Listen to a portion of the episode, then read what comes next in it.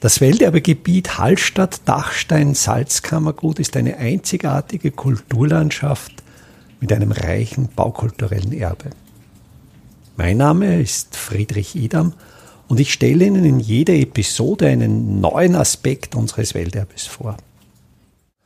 Die Verwaltung der Salzproduktion und des Salzhandels unterstand über einen sehr langen Zeitraum den Salzämtern. Salzämter waren an den verschiedensten Orten eingerichtet.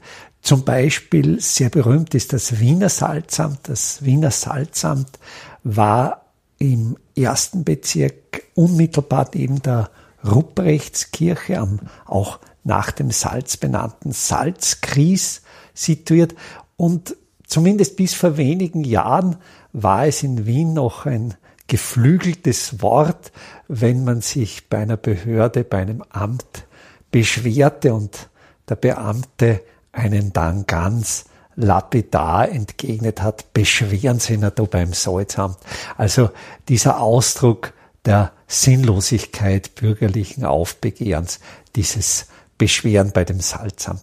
Es ist eine sehr schöne Verbindung von Hallstatt nach Wien, dieses Salzamt an der Ruprechtskirche, das Salzgries.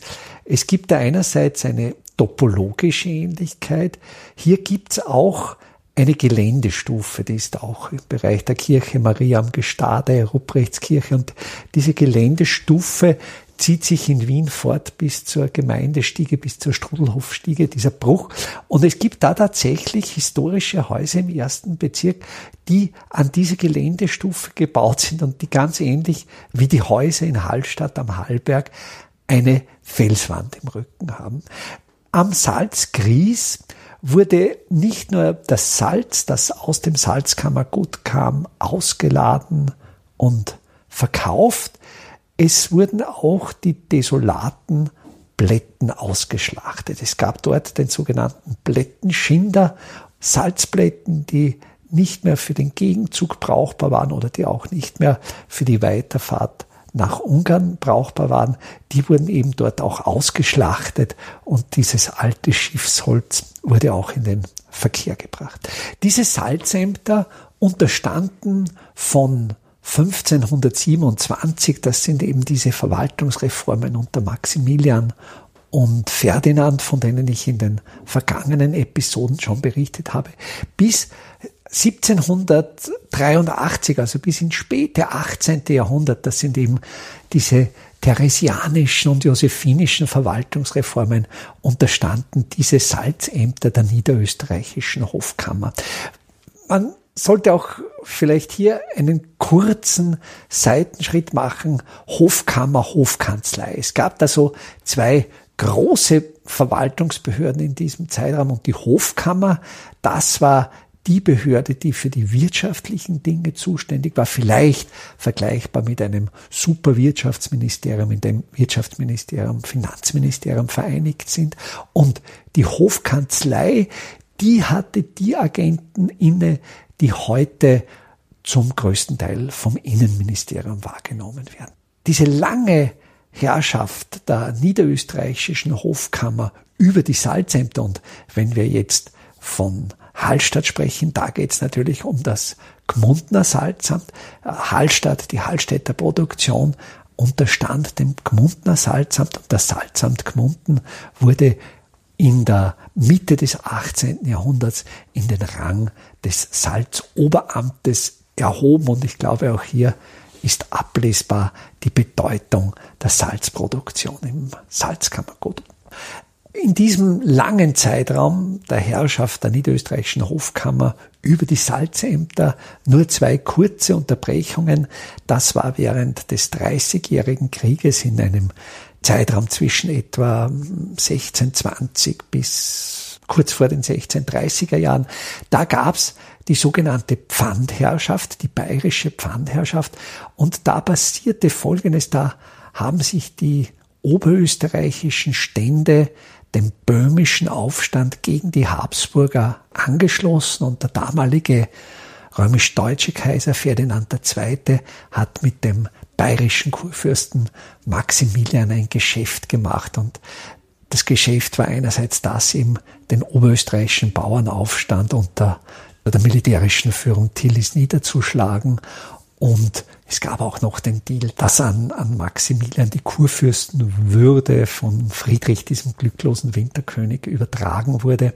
Oberösterreich und natürlich vor allen Dingen seine Haupteinnahmsquelle, das Salzkammergut, wurde für einigen Jahren den Bayern übertragen, damit die das richtig ausbeuten konnten.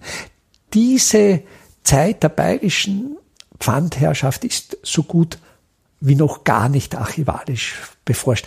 Die Akten liegen in München im Staatsarchiv, sind aber meines Wissens nach noch überhaupt nicht aufgearbeitet. Also da gibt's sicher noch für künftige Historiker, Historikerinnen genug Arbeit.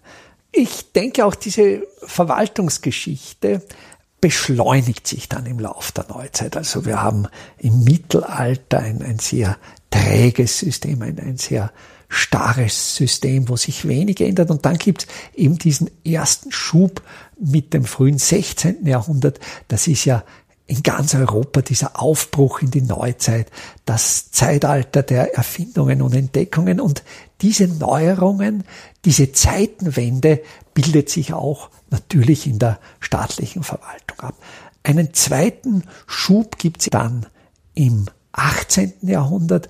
Das sind Auswirkungen, die eigentlich von Frankreich ausgehen. In Frankreich wurde vor allen Dingen unter der Herrschaft Ludwig XIV.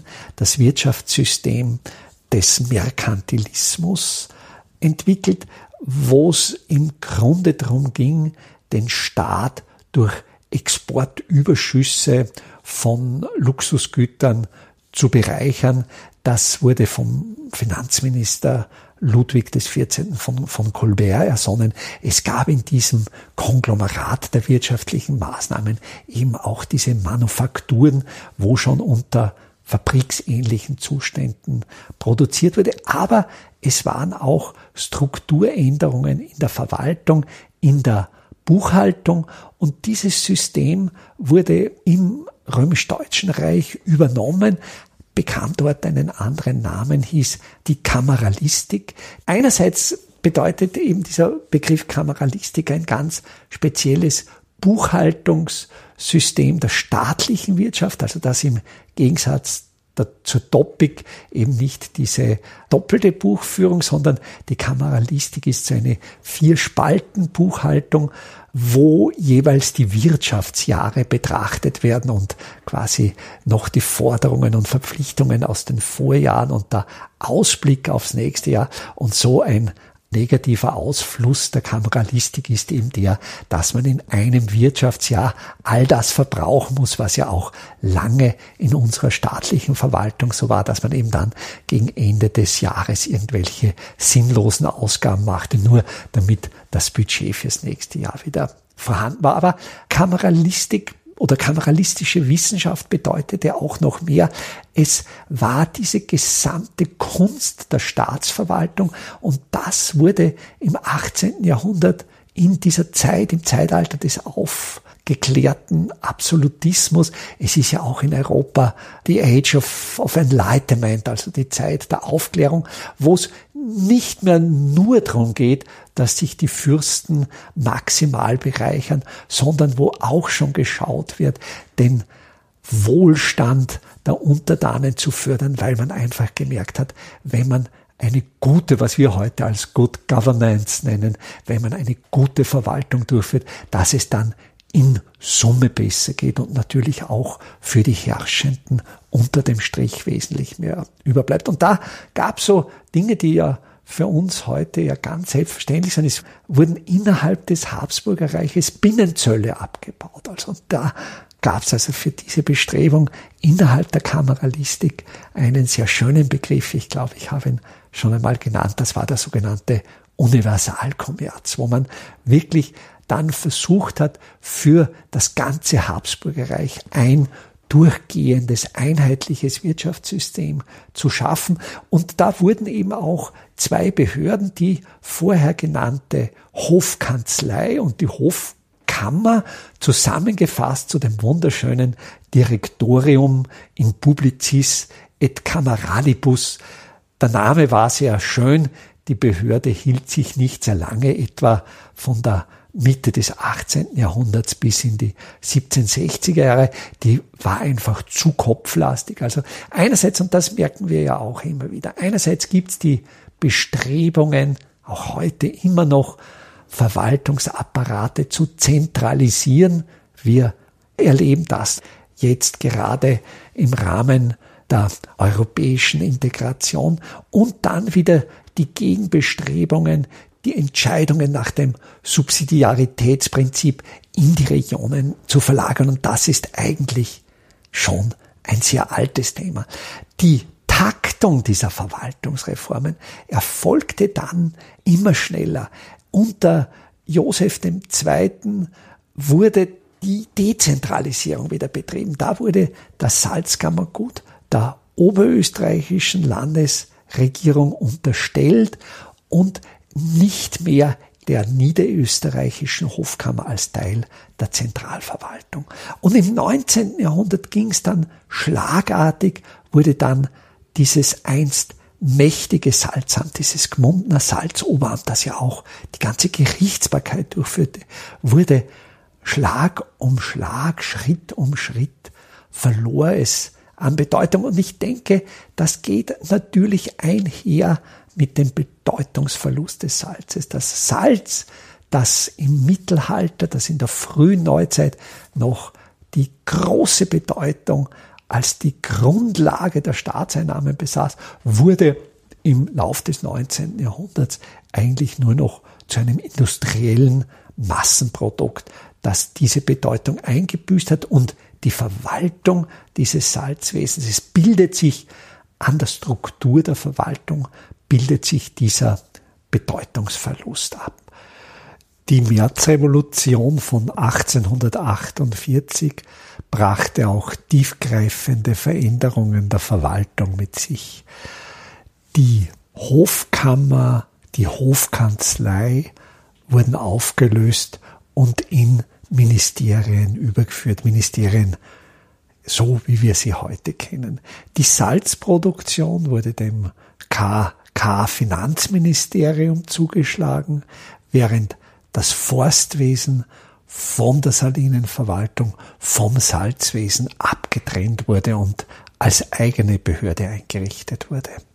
In den 1850er Jahren wurde das Salzamt gänzlich aufgelassen und äh, durch die K&K Salinen- und Forstdirektion ersetzt und die wurde dann weiter in den 1870er Jahren zur Forstdirektion Gmunden degradiert. Also da läuft natürlich parallel der Bedeutungsverlust des Holzes als Energieträger und das Heraufdämmern der Kohlefahrung. Also das heißt, der Bedeutungsverlust des Holzwesens, der ursprünglich auch dem Salzamt unterstand, findet schon etwas früher statt, aber genauso geht es natürlich dann dem, dem Salzwesen. 1905 werden die Belange des Salinenwesens ebenfalls lokalisiert und der Finanzlandesdirektion zu Linz unterstellt. Nach dem Ersten Weltkrieg bis 1925 werden dann die Salzwerke, die Salzproduktion als alpenländische Salinen geführt. 1926 wurde das Salzmonopol neu geordnet. Man muss dazu sagen, es war in der Ersten Republik ja auch noch einige Jahrzehnte in der Zweiten Republik das Salzwesen, die Salzerzeugung monopolisiert, schaffte für den Staat natürlich sehr große Einnahmen. Also die Erste Republik hat damals pro Jahr mehrere Millionen Schilling und der Schilling war damals sehr viel wert aus diesem Salzmonopol gezogen. Der Anschluss 1938 ans Deutsche Reich führte dazu, dass natürlich dieses Salzmonopol verloren ging. Die Salzpreise wurden an die nicht monopolisierten Industriepreise des Deutschen Reiches angepasst und das Paradeunternehmen der Ersten Republik Österreich verkam während der NS-Herrschaft zu einem Subventionsunternehmen, dem jährliche Zuschüsse bis zu fünf Millionen Reichsmark gewährt werden mussten, um überhaupt weiter existieren zu können. Und in diese Zeit fällt auch die erste Schließung der Sudhütte Hallstatt.